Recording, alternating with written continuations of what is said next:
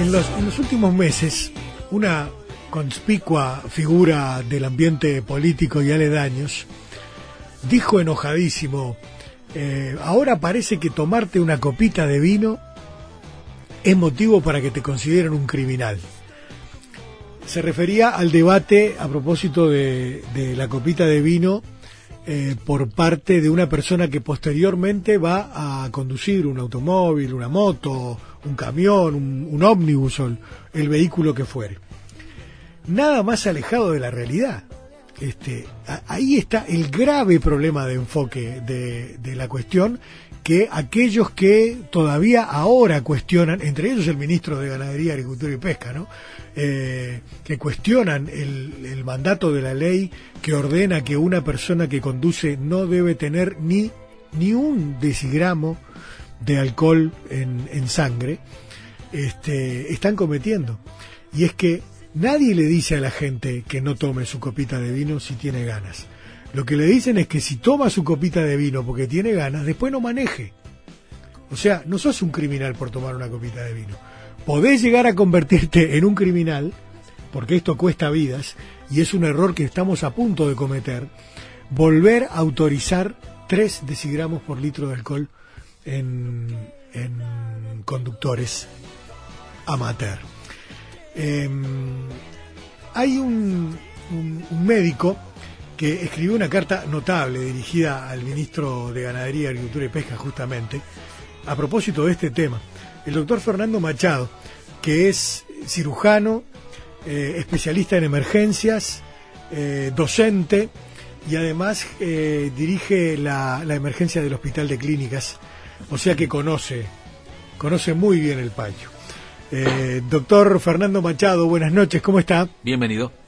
Buenas noches, muchas gracias, es un gusto estar con ustedes. Saludos a la audiencia de acá. Eh, Gracias, gracias por la invitación. Este, ¿Trabajando? ¿No? Ah, Eh, bueno, está. porque sol, recogiendo velas. ah, porque sole- no, porque solemos encontrar a los médicos trabajando en la noche y, y, y- y disturbar la tarea, por otro lado. No, no, me, me reservé este espacio para ustedes. Bueno, menos mal, muchas gracias. Muchas gracias, doctor. Eh, parece mentira que esto esté en discusión de vuelta, eh, Fernando, ¿no? Sí, realmente, sí. Este, habiendo eh, tantas cosas por hacer, nos queda tanto por andar. eh, nosotros como país, eh, indudablemente se ha progresado en lo que tiene que ver desde la fundación de la UNACEF en términos de descenso de mortalidad en la siniestralidad vial, en términos de legislación, en términos de, de- de todo lo que se ha trabajado. Este, y yo quiero mencionar acá la, la- la figura que fue este Gerardo Barrios en el, en Claro. el trabajo, que fue Claro. durante dos pedidos este, eh, consecutivos, que después se siguió con Fernando Longo en UNACEF. Este, se ha trabajado mucho. Este, es una pena, porque sabemos que todavía queda mucho por andar, que volvamos eh, eh, la mirada hacia atrás y, y tratemos de cuestionar lo que se ha hecho y, y planteemos, nos planteemos en, en- en una óptica que desde mi punto de vista, y creo que es compartida por mucha gente, un retroceso, un retroceso porque acá se había logrado y, y se logra con el apoyo de la población, porque acá hay varias encuestas que dicen que justamente mayoritariamente la ciudadanía está de acuerdo con este aspecto. Entonces, plantearnos ahora este si esto será lo correcto, si esto es el camino, creo que es realmente una marcha atrás. Y cuando digo lo- todo lo que nos queda por hacer, es porque todavía nosotros estamos eh, cuatro veces por encima en términos de mortalidad de, lo- de los países desarrollados. O sea que tenemos mucho por trabajar eh, en distintos aspectos, ¿verdad? Que, van tal vez desde la educación a la fiscalización, pero tenemos mucho por trabajar y el cumplimiento de lo que ya está legislado, etcétera, etcétera. Entonces, como que no deberíamos estar perdiendo el tiempo en pensar que una ley que de la cual los uruguayos deberíamos estar orgullosos porque no se ha logrado en otros países. Hemos logrado lo que muchos países no han logrado, que todavía todavía mantienen por las mismas presiones económicas eh, el 0,5 o el 0, ah, este, Reino Unido el 0,8 eh, y tienen preocupaciones, por supuesto, a nivel médico, eh, lo que eso significa también este, en la incidencia que pueda tener en, la- en sus eh, siniestralidades que indudablemente tienen una epidemiología muy distinta a la nuestra y han avanzado mucho más que nosotros. Doctor, quizás la, la- la pregunta se responda sola y perdón por si es una cuestión, una, una planteada tan, en forma tan genérica, pero ¿es un tema este que admite dos bibliotecas, por lo menos, o la ciencia es lo suficientemente contundente al respecto? pertinente porque incluso por ahí hubo declaraciones de que no había eh, evidencia científica. Eh, la, evidencia científica es abrumadora eh, y uno puede buscar literatura. Yo hice una búsqueda la otra vez en el buscador de Google y del año 2016 a la fecha hay más de 14.000 artículos publicados en español y más de 5.000 en inglés. Y por supuesto que yo no leí todos los artículos, pero uno va a las revistas este, serias y busca las publicaciones y no hay ni un solo artículo que diga que la gente pueda manejar mejor bajo los efectos del alcohol que sin los efectos del alcohol. Eh, y es obvio que si 0,5 es mejor que 1 o 2, ya está totalmente borracho, eh, 0,3 es mejor que 0,5 y 0 es mejor que 0,3. Y precisamente hay una serie bien, bien importante de trabajos que fueron recopilados por la Agencia eh, de Seguridad Vial de Estados Unidos, la National Highway Agency, Safety Agency, este, que ese conjunto de artículos que hacen que recopilan eh, hacen estudios incluso con niveles por debajo de lo que se están proponiendo, con niveles de 0,1, de 0,1 gramos por litro de alcohol, de 0,2 gramos por litro de alcohol, también de 0,3, y en todos esos niveles de alcohol, de alcoholemia que son realmente bajos, que no son percibidos subjetivamente por el individuo como nada, no, no, no se dan síntomas que subjetivamente dan nada, eh, se encuentra que hay eh, impacto en distintos aspectos de la reactividad, de la somnolencia, e incluso electroencefalográficamente este, esto se manifiesta en el estudio británico que lo estudia. Eh, bien interesante. O sea que eh, no es cierto, en primer lugar, que haya dos versiones y no es cierto que no exista impacto. O sea que las bajas dosis de alcohol también son perniciosas y también pueden ser determinantes igual que otras drogas, de eh, siniestralidad vial. Entonces, teniendo una ley que, como tú bien dijiste, al encabezar, porque ese es el punto, esta ley no habla sobre la eh, conducta humana, no habla sobre eh, las costumbres, si gusta tomar una... No, habla de una ley de tránsito, o sea, quien usted ver que hueva se culpa, pero que no maneje. Claro. Ese es el punto. Entonces no hay que mezclar las cosas. No, claro no se pretende coartar, como se ha dicho también, lo he escuchado, la libertad, no, de ninguna manera. Eh, es una ley de tránsito que sí limita, eh, cierta forma, esa libertad de la forma que nos limita cuando vamos a cruzar un semáforo roja, o sea, también tenemos que detenernos, porque si no vamos a, a, pisar a alguien. Entonces, eh, toda normativa implica respetar los derechos ajenos, ¿verdad? Y acá estamos defendiendo nada más ni nada menos que el derecho a la vida. Claro.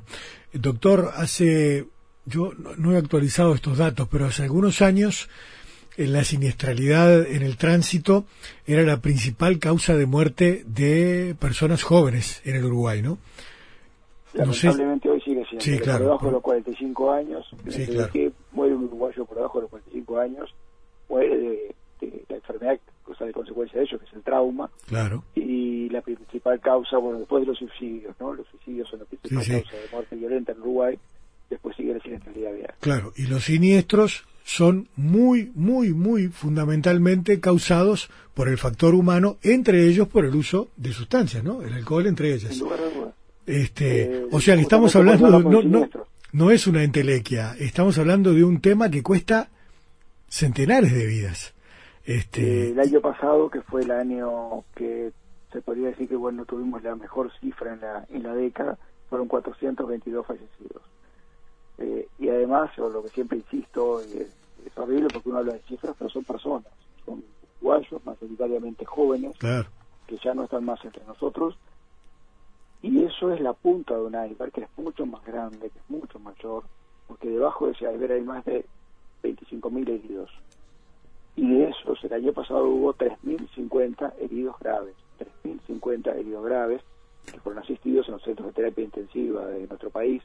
Fíjense lo que es eso el impacto en términos de enfermedad eh, que la tenemos nosotros endémica acá en nuestro país, una sangría que año tras año nos lleva 500 uruguayos, entre 400 y 500 uruguayos a la muerte y que año tras año eh, lesiona más de 3.000 personas.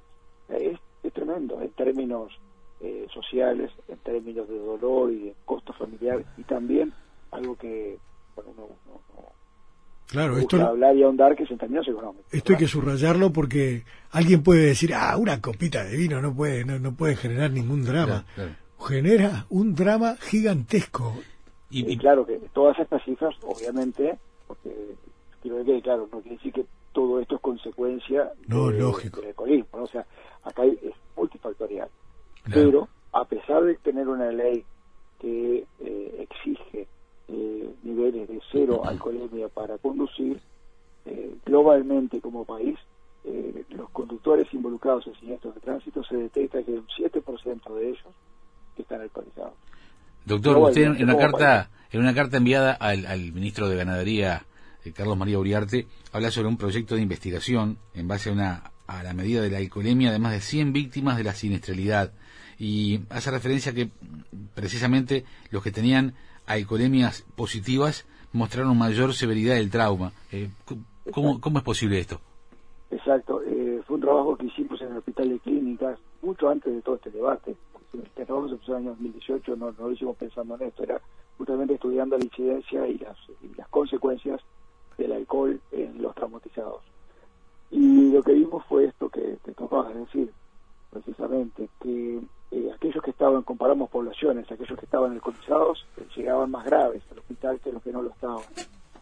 Y algo que nos sorprendió este, es que independientemente del nivel de alcoholemia, estaban más graves. O sea que a veces había eh, personas que llegaron muy graves al hospital, estaban alcoholizadas, pero no estaban muy alcoholizadas, tenían bajos niveles de alcoholemia. O sea que eso de que me tomo la copita solo y no pasa nada, no es tan así el alcohol solo funcionó como de riesgo, de gravedad en esta población que nosotros estudiamos de más de 100 traumatizados. Pero además, acá hay otro aspecto. No es solo lo que a mí me suceda, eso sería muy egoísta, sino que yo me puedo transformar en, en un este en un criminal, en matar a otra persona, este, porque mis reflejos no estaban bajo la manera adecuada. Entonces uno dice, bueno, pero no son tantos los siniestros de tránsito eh, que determinan mortalidad como causa del alcoholismo. Y yo la pregunta que hago es, bueno, ¿y cuántos uruguayos tienen que morir para que sean tantos? Porque yo el año pasado recuerdo perfectamente, salió en toda la prensa, murió una bebé, una niñita que iba en, su, coche con su mamá en la ciudad de Melo, atropellada por un, este, un conductor alcoholizado. Eso no es suficiente. Un caso, bueno, murió un adolescente de 15 años cerca de Quibón, también atropellado por un conductor alcoholizado. Eso no es suficiente tienen que ser? ¿Cinco, diez? ¿Cuántos son los suficientes? Yo creo que una persona, una vida es suficiente para decir, no, esto no puede suceder, porque eso es algo absolutamente evitable. Claro, y que lucha contra una droga socialmente aceptada, además, ¿no? Claro, claro, ese es el, ese es el punto. Este, yo estoy de acuerdo que tenemos que progresar y avanzar hacia otras drogas eh, en términos de la conducción, pero no podemos de ninguna manera descuidar el alcohol por el alto impacto que tiene la sociedad, por esto, por ser socialmente aceptada. Sí.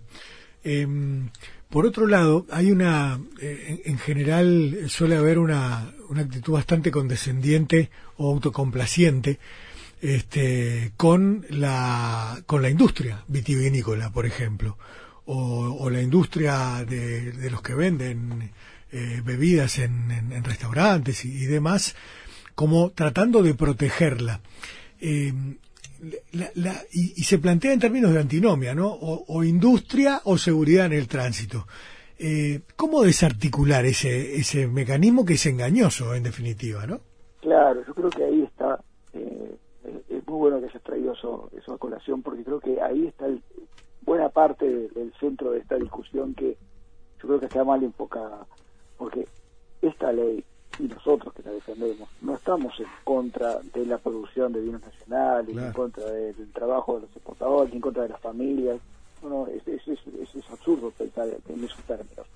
Eh, yo soy consciente que el sector vitivinícola en nuestro país este, hace muchos años viene pasando por, por problemas importantes, en el cual, y esto lo sabe mucho mejor que yo, los propios productores de vino tienen una enorme cantidad de factores que nada tienen que ver con esta ley que nada tienen que ver, hay factores externos, internacionales, hay factores de, hasta de competencia, acá se importan vinos muy buenos de Mendoza, de Chile, todo compite con nuestros buenos vinos también, en un mercado que es chico.